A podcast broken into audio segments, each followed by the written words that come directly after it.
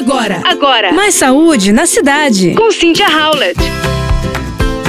Você sabia que a panturrilha é chamada como nosso segundo coração? Por quê? Ela tem uma grande importância no bom funcionamento do sistema circulatório.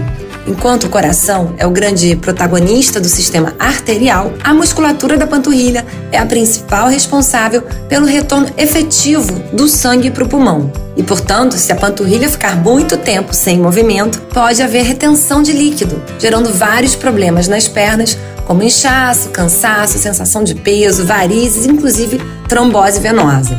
E, portanto, a atividade física é fundamental. O sedentarismo e a obesidade são fatores que podem prejudicar o trabalho da panturrilha, levando ao aparecimento de diversas doenças.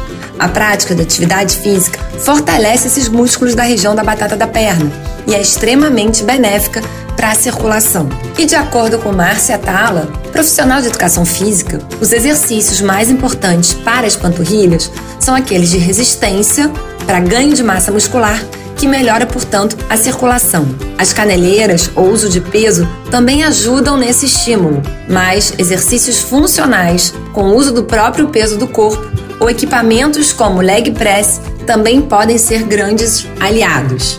Caminhar aumenta a velocidade do fluxo do sangue nas veias, melhorando o retorno do sangue ao coração.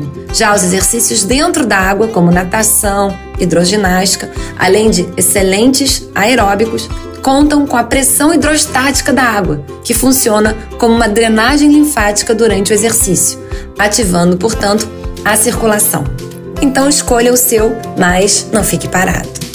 Você ouviu Mais saúde na cidade. com Cynthia Howlett.